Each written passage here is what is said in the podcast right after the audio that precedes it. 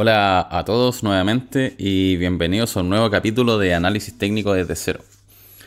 En este capítulo veremos los modelos de precio y los tipos que existen y este episodio va a ser el primero del segundo grupo o segunda lista de reproducción en esta especie de curso gratuito y tiene por nombre modelos de cambio y patrones. Por lo que todos los capítulos anteriormente hasta el capítulo 4 los pueden encontrar en la lista de reproducción que tiene por nombre eh, curso inicial. Esta sería nuestra segunda lista de reproducción ya para menos tratar de separar un poquito los temas entre cada segmento de capítulo. Pero volviendo con el contenido del capítulo, ¿qué es un modelo o patrón de precio? Como pregunta general. Son imágenes o formaciones que aparecen en los gráficos que analizamos y se pueden clasificar en distintas categorías según su, según su desarrollo, que a su vez nos permite cierto valor de predicción o para tratar de, de llegar a ciertos puntos de target o de objetivo. Los modelos de precios se dividen en dos.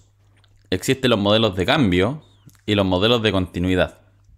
El primero, el modelo de cambio, anuncia que se está dando un cambio obviamente en la dirección de la tendencia, como su nombre lo indica.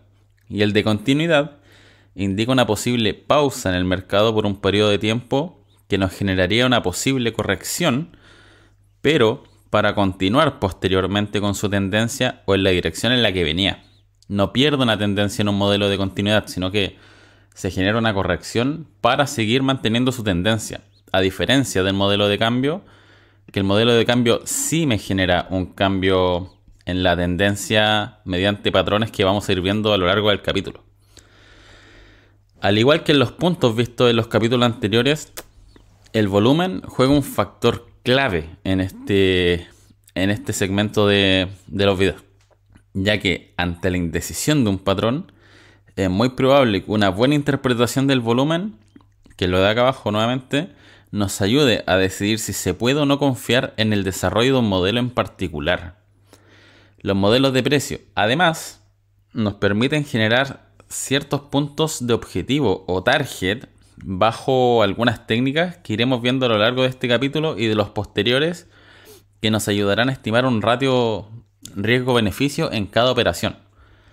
Así que antes de comenzar los modelos de cambio, debemos considerar seis puntos que son comunes para todos ellos. El primer punto es que existe un requisito mandatorio de que debe sí o sí tener una tendencia previa o una tendencia anterior. El segundo punto es que la primera señal de un cambio inminente en la tendencia, por lo general, es una ruptura de una línea de tendencia con importancia, según los criterios que nuevamente revisamos en los capítulos anteriores. El tercer punto es que mientras más grande sea el patrón, mayor será el movimiento que se genere. ¿Qué quiere decir? Al, referirnos a grande o en, términos de patrón, se refiere a la altura y el ancho del desarrollo de tipo de nuestro patrón. altura en tema de escala de precio y ancho en escala de tiempo.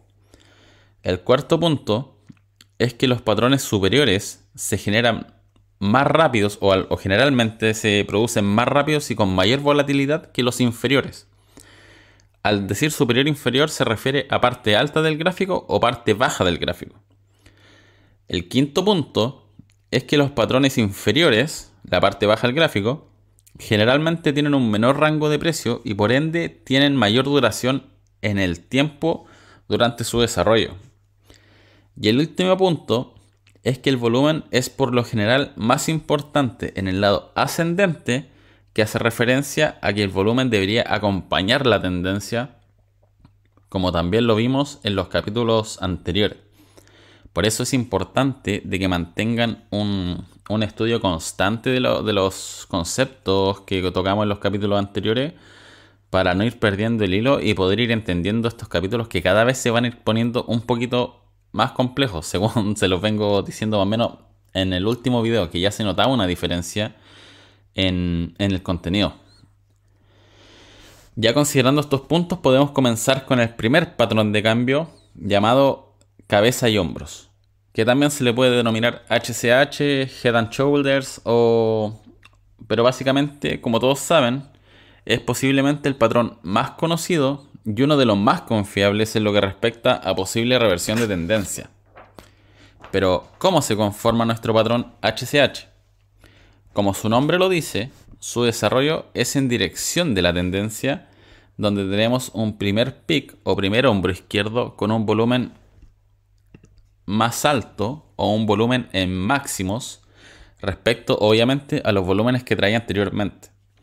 Posterior a eso, se genera un retroceso con un mínimo y obviamente con un volumen inferior al del pic anterior, lo cual sigue siendo normal, pero aquí se produce la primera alarma.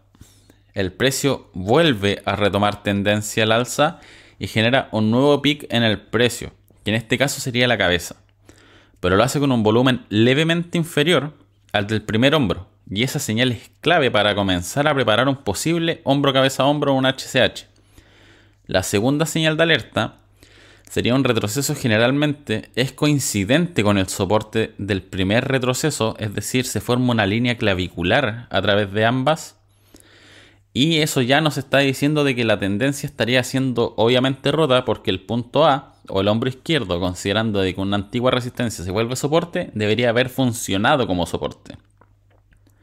Una vez hecho ese soporte, el precio vuelve a subir, pero en esta ocasión lo hace con un volumen bajísimo, confirmando que se viene una posible reversión en nuestra tendencia que termina siendo confirmada una vez que se vuelva a romper nuestra línea clavicular, pero hay que tener presente que no siempre es una línea exactamente horizontal, sino que puede tener cierta tendencia, que también lo vamos a ver dentro del capítulo.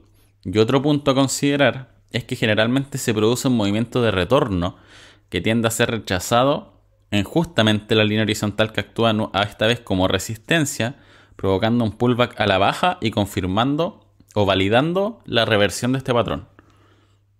Ahora con la teoría ya un poquito explicada, vamos a verlo en un gráfico real para intentar más o menos explicar los conceptos y de hecho aprovecharme de la situación del mercado actual. Yo ya lo tenía preparado, obviamente. Tenemos el SPX.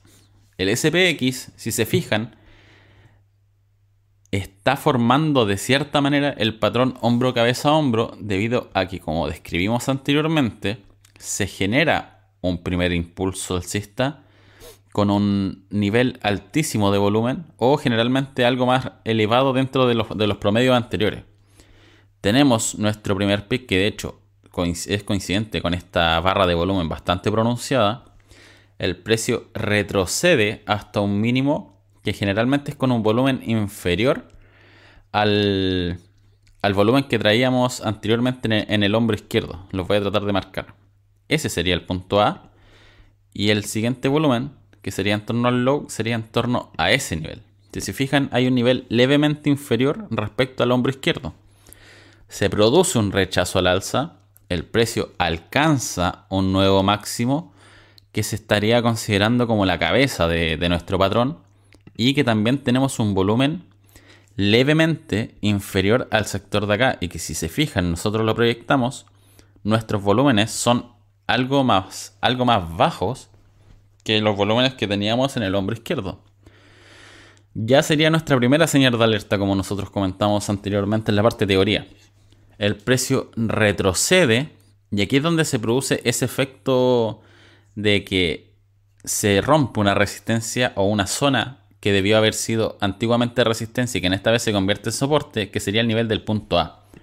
Lo normal es que no esta resistencia anterior, que es este nivel, se hubiese convertido en soporte y el precio hubiese rechazado al alza y haber continuado tendencia. Entonces ahí se produce una ruptura que nos estaría confirmando un posible patrón de hombro cabeza hombro. Y en este caso, el precio vuelve a ser un mínimo en lo que denominamos la línea clavicular, que se los tracé con la línea amarilla. Y coincidentemente, tenemos un volumen relativamente bajo, considerando los desarrollos anteriores o los niveles de volumen anterior, y se genera un nuevo rechazo al alza, que en este caso estaría formando el hombro derecho, y aquí se viene la alerta. ¿En qué sentido? Si se fijan, en este rango de volúmenes, el volumen es bastante inferior respecto a las, barras que tuvimos en el desarrollo del hombro izquierdo, y en el desarrollo del hombro derecho. De hecho, si yo trazo una línea, por ejemplo, de acá, que fue como el promedio de volúmenes, se nota claramente de que el volumen del hombro derecho está bajo los criterios anteriores y estaría cumpliendo una proyección de hombro cabeza a hombro, al menos por concepto de volumen. Si nosotros proyectamos aquí posible desarrollo, se cierra el hombro cabeza hombro y el hombro derecho y se nos confirmaría un posible patrón ya desarrollado completamente cuando rompe esta línea clavicular a la baja, que sería esta, esta proyección hacia acá, y lo que decíamos de un retroceso o, que se produce una recuperación del precio sería esta zona de acá. Generalmente, los hombro cabeza hombro se validan mediante un rechazo nuevamente al alza, pero la parte clave es que la línea clavicular ahora estaría actuando como resistencia y resistencia bastante dura. Entonces, por lo general, el precio rechaza a la baja y se genera lo que se conoce como pullback que si recuerdan con los capítulos anteriores, se rompe un soporte, precio recupera y vuelve a la misma zona de soporte, pero esta vez como resistencia, y rechaza la dirección contraria que traía como tendencia, que en este caso es a la baja. Básicamente eso es un gráfico, o sea, un patrón de reversión o patrón de cambio de hombro cabeza a hombro. Tiene muchas más variables, pero los vamos a ir viendo a lo largo de este capítulo, entonces me interesa que vayan más o menos viendo, si quieren pueden pausar el video, analizar los puntos A, B, C, D y E, compararlos con el volumen para seguir continuando con el contenido. ¿Ya? Pero básicamente la teoría nos dice que un hombro, cabeza a hombro es así. Y al menos en este caso el, SPX lo está pero desarrollando de libro, como se tiende a decir. Ahora bien, como lo comentamos al principio, los patrones de cambio nos permiten generar una proyección de un precio objetivo o zona de target y en este caso, de este patrón, ¿cómo se mide? Básicamente es tomar la distancia entre la cabeza, que sería esta zona, y la línea clavicular para proyectarla posteriormente desde el punto donde fue confirmado el patrón. Esto nos permite llegar a una zona de posible target, pero siempre considerando que se debe tomar como un nivel mínimo al que debería llegar nuestro impulso a la inversa. ¿O qué quiere decir? Que ese sería como el nivel mínimo de proyección de nuestro retroceso. Eso sí, siempre considerando otros factores como posibilidad de que exista un soporte relevante dentro de la proyección o algún otro criterio que genere cierta discrepancia con nuestro punto objetivo. Y en ese caso, lo mejor es proyectar en primera instancia considerando un nivel de soporte clave si lo hubiera dentro del rango de proyección para mitigar posibles rechazos en zonas anteriores. Entonces, ¿qué quiere decir? Nosotros tenemos una proyección de un 5,75, cerrámoslo en 6, de un 6% desde la cabeza hasta nuestra línea clavicular. ¿Qué diría la teoría? Que nosotros debemos ponernos en la línea clavicular y proyectar nuevamente eh, la zona de los 6, 6% aproximadamente. En ese caso, o si se les hace más fácil, pueden trazar una línea recta y duplicarla. En ese caso, tendría una línea exactamente igual al rango de la cabeza y podrían proyectar de una manera más visualmente más fácil. Pero si se fijan, habíamos dicho de que nuestra proyección debería llegar a esta zona, pero hay una zona importante de resistencia que sería en torno al nivel de acá, por un mini rango lateral, así como a grandes rasgos.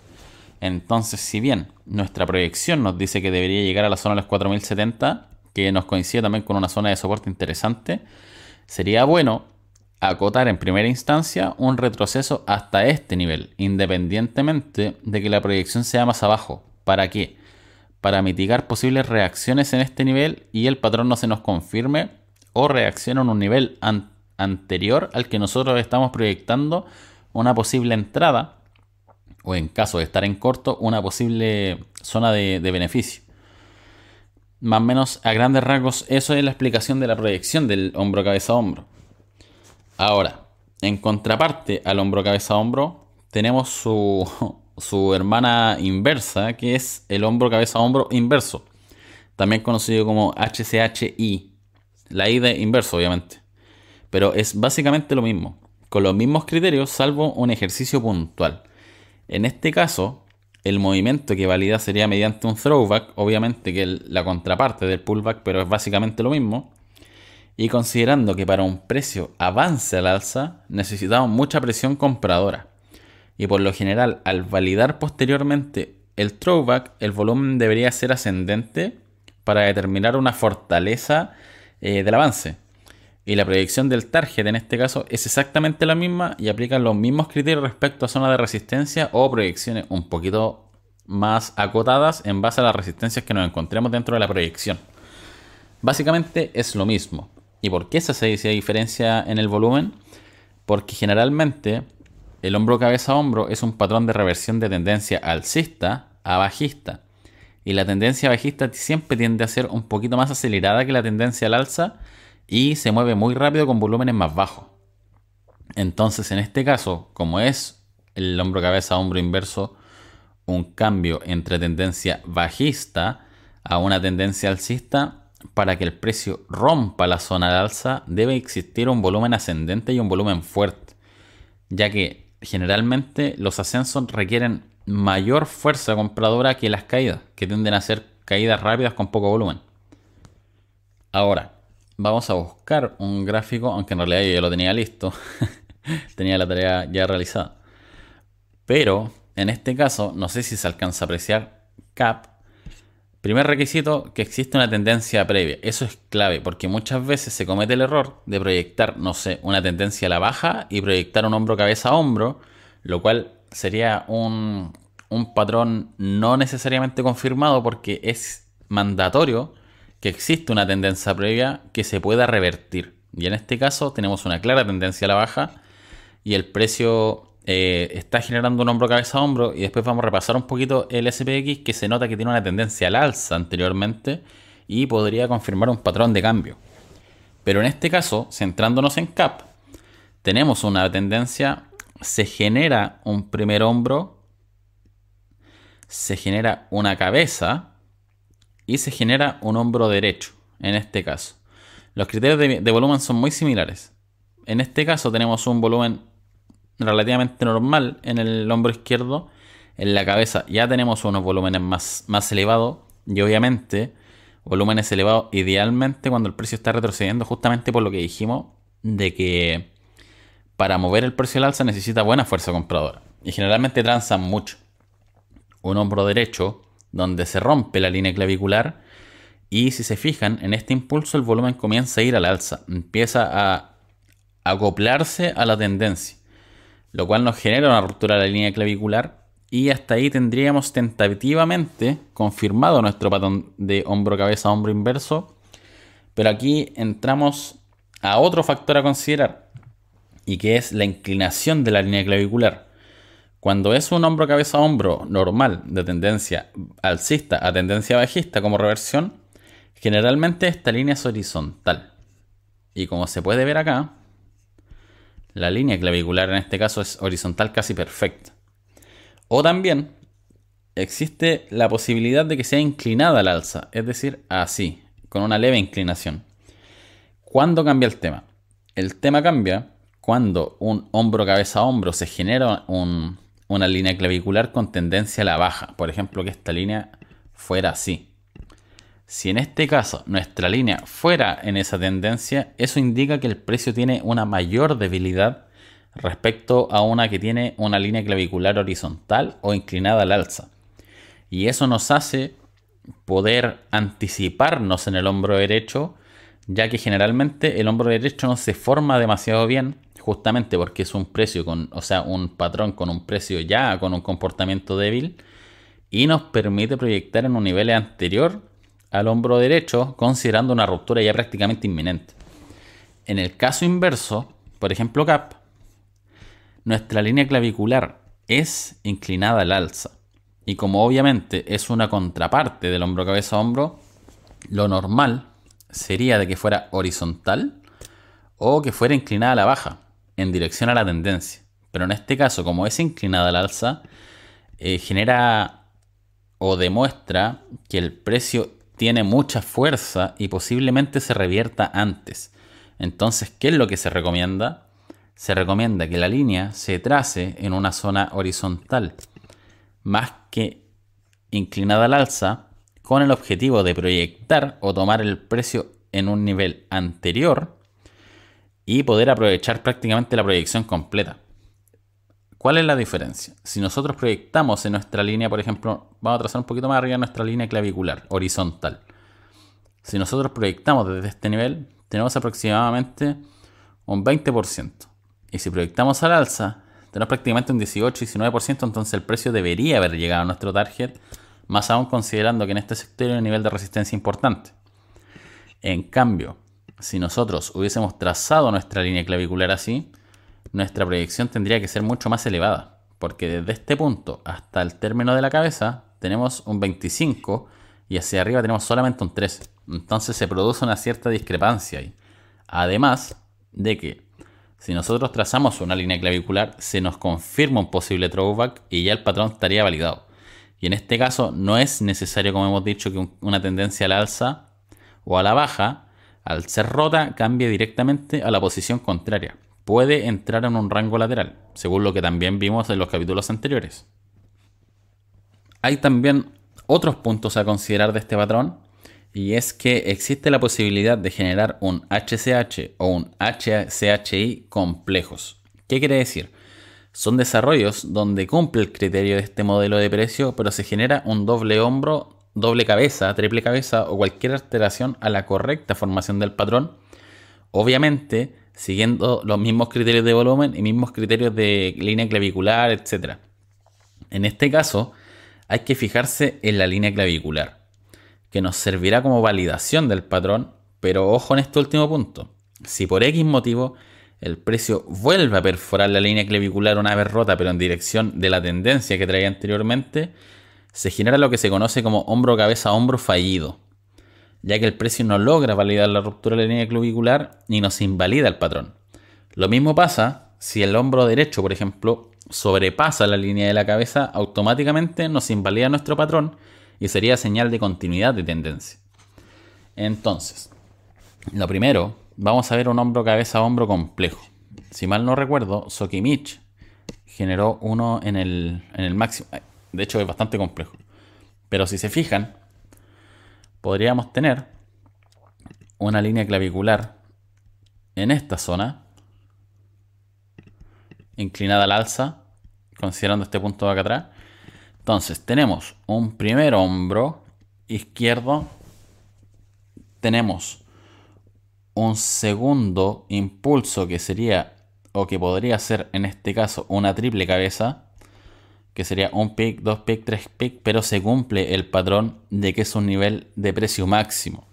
¿Ya? Aquí nosotros si nos marcamos un, o sea, si comparamos los tres mechazos o las tres barras de precio máximo, tenemos que todos son coincidentes en el mismo nivel. Entonces este sería nuestro punto C, comparado con el primer gráfico que vimos. El precio retrocede nuevamente una línea clavicular y tenemos un, un hombro derecho en este caso que tenemos volúmenes bajos respecto a la cabeza y al hombro izquierdo y se genera nuevamente un retroceso. ¿Por qué nos invalida en este punto? Porque este hombro nunca sobrepasa el nivel de nuestra cabeza, que este pasaría a ser el punto E. El precio retrocede, perfora nuestra línea clavicular en este caso, obviamente inclinada al alza, y se produce lo que habíamos visto del rechazo al alza nuevamente para confirmar un pullback a la baja. En este caso tendríamos lo que se conoce como un hombro cabeza hombro complejo. Y es bastante complejo porque tiene triple cabeza, pero si se fijan el precio nunca vuelve a la línea clavicular, ni tampoco nunca sobrepasa el nivel máximo de precio, que sería nuestro nivel de cabeza o punto C. Y obviamente los hombros cumplen con el criterio de estar bajo la línea de, de nuestra cabeza y respondiendo en la sola en la línea clavicular, además de validarlo con un pullback. Eso es un hombro cabeza hombro complejo. Y en el caso del hombro cabeza hombro fallido, voy a tratar de ver, por ejemplo, si no me equivoco, Falabella. Mm, dame un minuto a ver si es que lo encuentro. Es que ese estaba muy forzado, entonces no, me gusta. No, vamos a verlo con cap. Con el mismo ejemplo, hombro cabeza hombro. Ah, era porque está en, en semanal. En diario me acuerdo de si haberlo visto.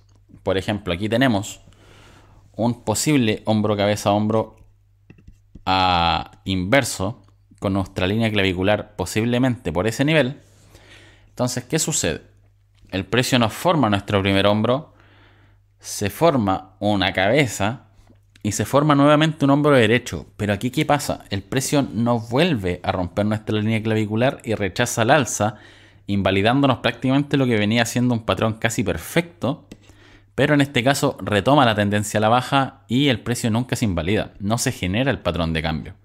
Después finalmente el precio rompe el alza, pero por un tema de que rompe otros criterios de análisis o de reversión, que también obviamente vamos a ir viendo dentro de que vayamos avanzando en, este mini curso.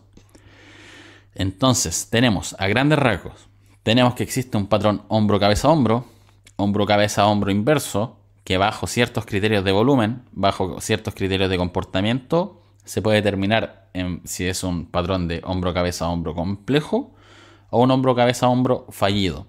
Y que obviamente tenemos una línea de tendencia en nuestra línea clavicular que nos podría estar avisando anticipadamente posibles eh, reversiones para aumentar el rango de utilidades. Así que básicamente ese sería nuestro primer patrón de, análisis en temas de reversión o de cambio. Pero es muy importante que tengan considerado esta imagen de acá. Lo voy a tratar. Ahí está. Esta imagen de acá. Ya que de momento no encontré un mejor ejemplo para explicar el hombro cabeza hombro o que cumpliera muy bien los criterios de línea clavicular horizontal y los criterios de volumen. Entonces traten de afirmarse en este ejemplo ya que en internet, si lo buscan por imágenes, van a encontrar un montón de, gráficos ajustados a lo que tratamos de explicar, pero les recomiendo ir practicando mediante mercado real, ya que muchas veces las explicaciones que uno encuentra en internet tienden a ser algo forzadas y no se reflejan con el verdadero desarrollo de un precio durante una sesión normal de mercado. Entonces con esto van generando cierta práctica. Pero básicamente el concepto inicial o el concepto más puro de un hombro cabeza a hombro es lo que está en este momento en la imagen. Así que eso sería para el capítulo de hoy día. Espero que le haya gustado, porque como les comento, estamos un poquito ya más complejos y esto ya se va a empezar a notar en los capítulos siguientes porque hay mucha información y muchos criterios que hay que tener en consideración. Y obviamente no olviden suscribirse y ayudar a compartir. La verdad es que si nos ayudan a compartir y llegamos a hacer una mayor cantidad de seguidores, podemos ir cumpliendo ciertos proyectos que tenemos en mente. Eh, con la idea de incentivar la inversión y como lo comentamos en los capítulos anteriores, se convierta en una herramienta útil para ustedes generar un segundo ingreso si es que así lo quieren. Obviamente, esto es netamente teórico y cada uno ve cómo lo puede aplicar a futuro, pero la verdad es que si pueden generar un segundo ingreso, no lo encuentro para nada mal. Así que eso, recomiendo que vayan viendo, como les comento, los gráficos reales para comparar o reforzar contenidos y nos acompañen los análisis diarios de los miércoles. Como todos saben, todos los miércoles tenemos análisis diarios de acciones IPSA de momento, porque mi idea es también enfocarlo en Estados Unidos eh, por un tema de que se hace en el mercado real. Entonces les sirve ir comparando en base a lo que vamos analizando y sabiendo por qué analizamos ciertas zonas, también como refuerzo práctico. Pero nada, muchas gracias a todos por el apoyo y recuerden que también pueden apoyar en Patreon para acceder a los capítulos con estreno anticipado, que sería modo retribución para bajo una pequeña suscripción. Pero eso sería eh, todo por hoy y nos vemos en un próximo capítulo. Recuerden, todos los lunes y los viernes se estrena en YouTube a las 16 horas en Chile. Así que eso, muchas gracias a todos y hasta luego.